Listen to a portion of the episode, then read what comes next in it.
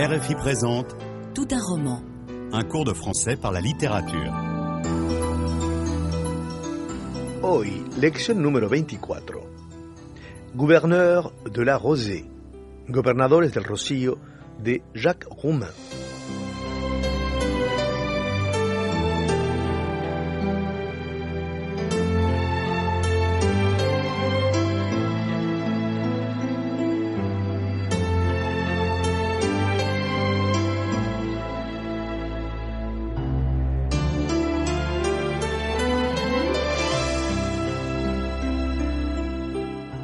Jacques Roumain vio la luz en Haití en 1907, pero realiza sus estudios en Europa hasta los 19 años. Al volver a Puerto Príncipe, distribuye su tiempo entre actividades literarias y políticas. Participa en la creación de la revista Indigène, que tiene como objetivo valorizar la cultura haitiana, y funda el Partido Comunista del país. Su compromiso contra el dominio militar y económico americano hace que le arresten en varias ocasiones. En 1934, después de un año de encarcelamiento, decide tomar el camino del exilio. Jacques Roumain comienza en Francia estudios de etnología, pero la Segunda Guerra Mundial lo echa de Europa y es en Estados Unidos donde los terminará con éxito. Una vez profesor, vuelve a Haití después de un exilio de seis años, creando allí un museo de artes y tradiciones populares. También funda la Oficina de Etnografía, que tiene como misión el estudio de las prácticas culturales locales y el vudú. Dos instituciones que reflejan su compromiso de rehabilitar la parte negro-africana de la cultura haitiana. Al cumplir los 36 años, es nombrado diplomático en México por el presidente Lescaut pero cae enfermo y vuelve a Puerto Príncipe, en donde muere prematuramente en 1944.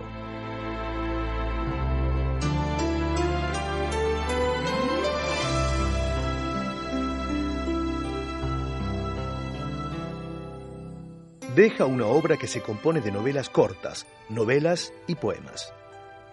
Su primer volumen, La proie et l'ombre, La presa y la sombra, hace oír la voz de los mil dioses africanos, y La montagne ensorcelée, la montaña embrujada, ilustra su interés por los pueblos indígenas, en particular por el mundo rural, presa de la miseria y la explotación.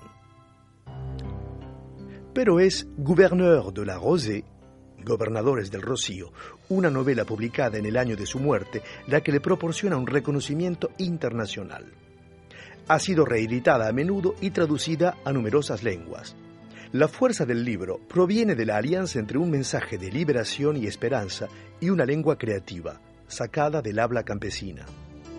En cuanto a sus poemas, que aparecen después de su muerte bajo el título de Bois de Ben, Madera de Ébano, evocan el trágico destino del esclavo negro, condenado al exilio y a la rebeldía.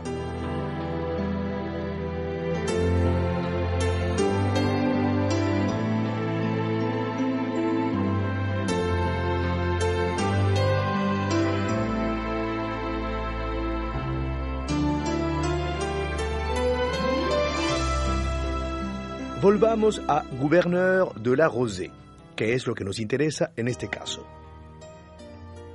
Es la historia de Font Rouge, un pueblo diezmado por la sequía y aplastado por la miseria, donde los campesinos buscan en el vudú una escapatoria a sus problemas. La solución llega desde Cuba, de donde vuelve Manuel Jean Joseph, hijo de Delira y Bien-Aimé. El joven no reconoce su pueblo, todavía más dividido que antes, y se enamora de una chica del clan contrario. Su gran proyecto es volver a traer el agua que hará que todo reverdezca, ya que para Manuel el agua es el símbolo de la vida misma, la esperanza de los jardines. Acaba por encontrar esa agua antes de morir asesinado por una mano traidora. Manuel personifica el mito del revolucionario al servicio de la humanidad, aquel que lucha por el pueblo.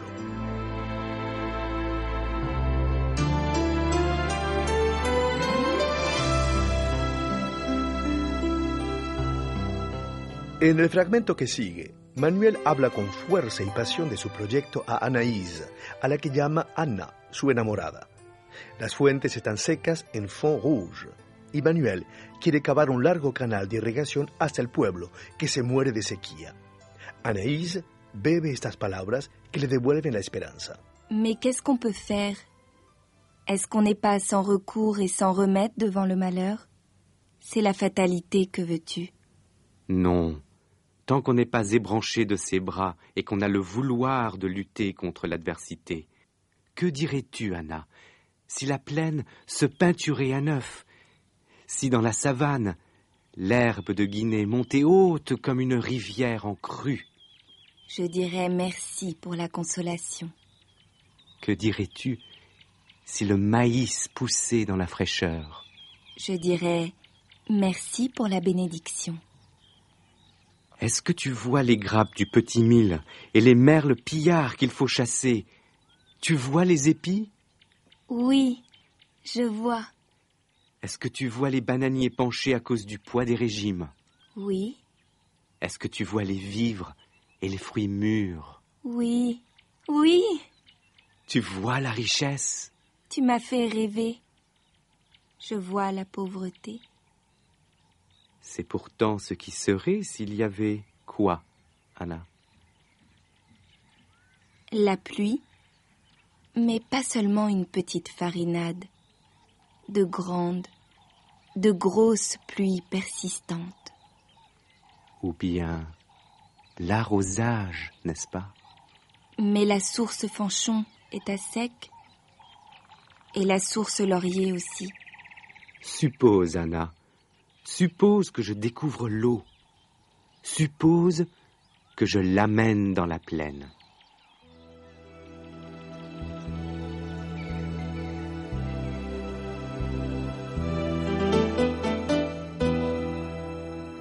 ¿Ha entendido correctamente el diálogo? Où se trouvent Manuel et Anaïs? ¿Dónde se encuentran Manuel y Anaïs? Dans la campagne, De quel malheur parle Anaïs? ¿De qué desgracia habla Anaïs? du manque d'eau, Est-ce que Manuel pense que les malheurs sont dus à la fatalité? ¿Manuel piensa que las desgracias se deben al destino? Non. Il pense qu'il faut lutter contre l'adversité. Que désire faire Manuel? ¿Qué desea hacer Manuel? Faire pousser de l'herbe et des fruits. Que faut-il pour faire pousser de la végétation? ¿Qué es lo que hace falta para que crezca la vegetación? de l'eau, D'où vient l'eau? ¿De dónde viene el agua? des pluies ou de l'arrosage, Que peut faire Manuel? ¿Qué puede hacer Manuel? découvrir l'eau et l'amener dans la plaine, La lengua de Jacques Roumain es extremadamente poética. Manuel se hace cantor cuando dice Tant qu'on n'est pas ébranché de ses bras. Être ébranché de ses bras, estar podado de sus brazos, significa ne plus avoir de bras, ya no tener brazos. Los brazos se quitan como las ramas. En general, ébranché es un término que se reserva para los árboles que se podan con el fin de revigorizarlos. Dice además, Si l'herbe se peinturait à neuf. Por el color de la hierba que volvería a ser verde si se regara. Estos términos poéticos forman parte del habla criolla. Anaïs nos da otro ejemplo a través de sus descripciones. la pluie, mais pas seulement une petite farinade, de grandes, de grosses pluies persistantes. Une petite farinade, Significa una llovizna, débil como un espolvoreamiento de harina. En sus evocaciones, Manuel habla también de la vegetación y de las realidades geográficas del país. Si dans la savane, l'herbe de Guinée montait haute comme une rivière en crue. Dice nombrando una hierba que no existe más que allí. Menciona la sabana, la sabana, que es un tipo de vegetación herbácea de las praderas tropicales, sin árboles ni flores, frecuentada por numerosos animales. También alude a los desbordamientos de los ríos con una rivière en crue, crecida de río. En cuanto a Anaïs, habla también de las cercanas fuentes que se han secado y de la desesperada situación del pueblo. Mais la source Fanchon est à sec et la source Laurier aussi. Este tema, como se ve, está en el centro de la novela, donde la supervivencia del hombre está ligada a los elementos, a la falta de agua, a la sequía.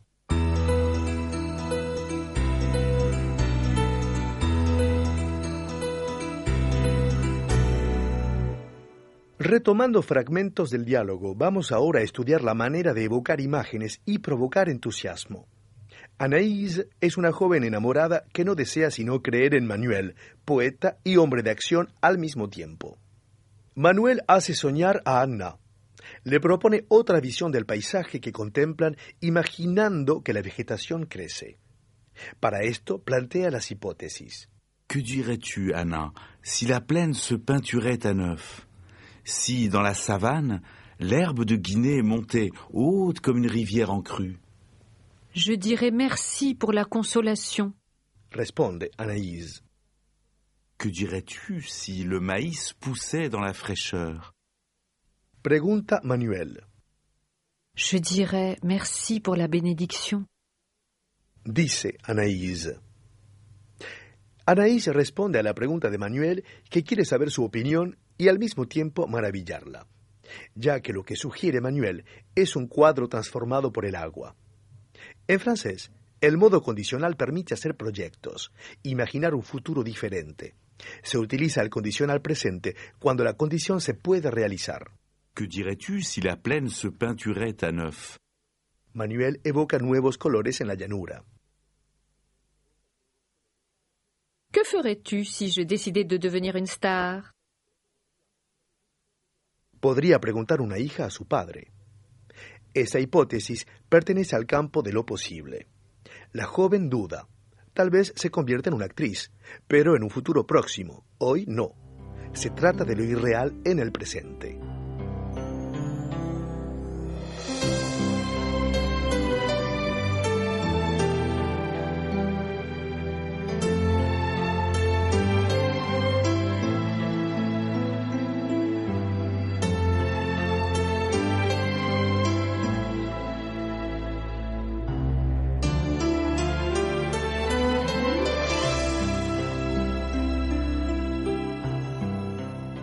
Usted está escuchando Tout un roman, un curso de francés a través de la literatura de RFI.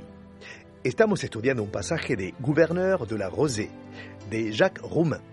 Le propongo volver a escuchar el diálogo.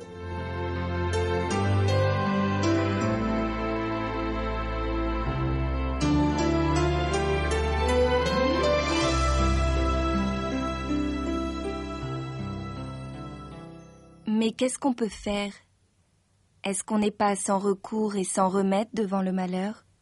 C'est la fatalité, que veux-tu? Non. Tant qu'on n'est pas ébranché de ses bras et qu'on a le vouloir de lutter contre l'adversité.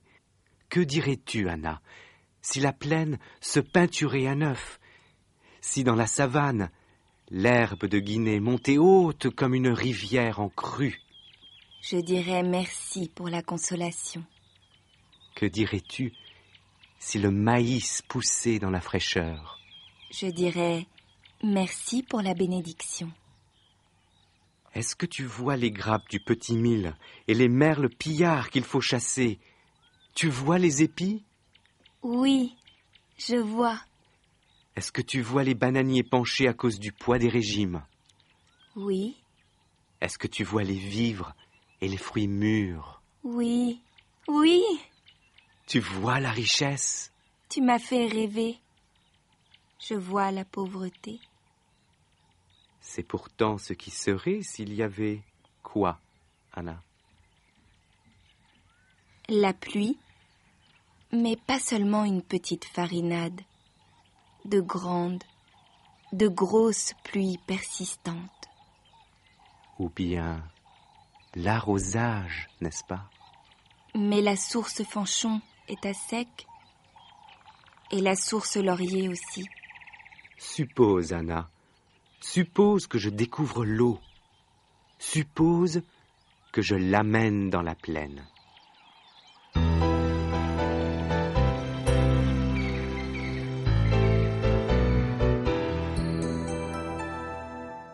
Volvamos al texto y a las maneras de expresar una hipótesis. Ha escuchado a Manuel que se sitúa siempre en lo irreal del presente. Dice, C'est pourtant ce qui serait s'il y avait quoi, Anna? La pluie. responde Anna. Lo irreal del presente se construye con si y el imperfecto del indicativo. Si le maïs poussait dans la fraîcheur, Sueña Manuel en voz alta. qu'est-ce que tu dirais? Quiere decir, Ça te plairait? Pero es sobre todo esta última hipótesis la que revela el proyecto de Manuel. La formula en presente y así muestra su fuerza y su fe. Cree en la realización de este deseo. Suppose, Anna, suppose que je découvre l'eau, suppose que je l'amène dans la plaine. La repetición expresa su exaltación. Tiene dos proyectos relacionados, descubrir el agua y traerla hasta la llanura. Pero muy pronto, Manuel pasa de la hipótesis de la imagen al presente. Sus evocaciones son muy precisas y recuerdan la edad de oro que quiere resucitar. Les grappes du petit mille, les épis, les merles pillards, les régimes, les bananiers, les vivres, les fruits mûrs. La imaginación de Manuel y su deseo colorean el cuadro de abundancia donde, por fin, crecen los cereales, los bananos presentan sus racimos, los mirlos se abaten sobre los árboles para devorar los frutos que los sobrecargan. El paisaje seco y árido de su pueblo se transforma en una comarca rica y productiva. A través de estas evocaciones, Jacques Roumain nos comunica las emociones ligadas a un país y a una época, un mundo duro, pero en el que aún queda lugar al mismo tiempo para el ensueño y la acción.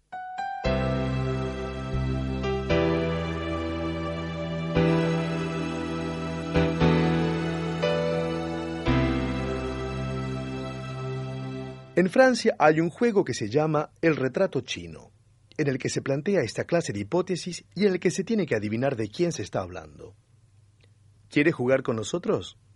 Olivier ha escogido a alguien y Valérie debe adivinar de quién se trata. Si c'était une couleur, qu'est-ce que ce serait? Ce seraient trois couleurs différentes. Si c'était un métier, qu'est-ce que ce serait? Ce serait un travail de responsabilité. Si c'était un prénom, qu'est-ce que ce serait? Ce serait Marianne. Si c'était un fruit, qu'est-ce que ce serait? Ce serait du raisin. Si c'était un habit, qu'est-ce que ce serait? Ce serait une cravate. Si c'était une chanson, qu'est-ce que ce serait? Un chant patriotique. Si c'était une ville, qu'est-ce que ce serait? Ce serait Paris. Ça y est, j'ai trouvé. C'est le président de la République. Puede continuar el juego planteando muchas otras preguntas como si fuera un libro, una película, una flor, un objeto, un elemento, una bebida, etc.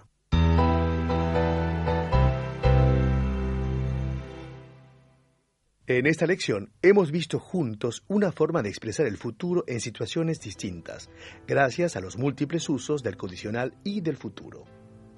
Hemos comprobado también que el estilo poético se obtiene a menudo por medio de símiles.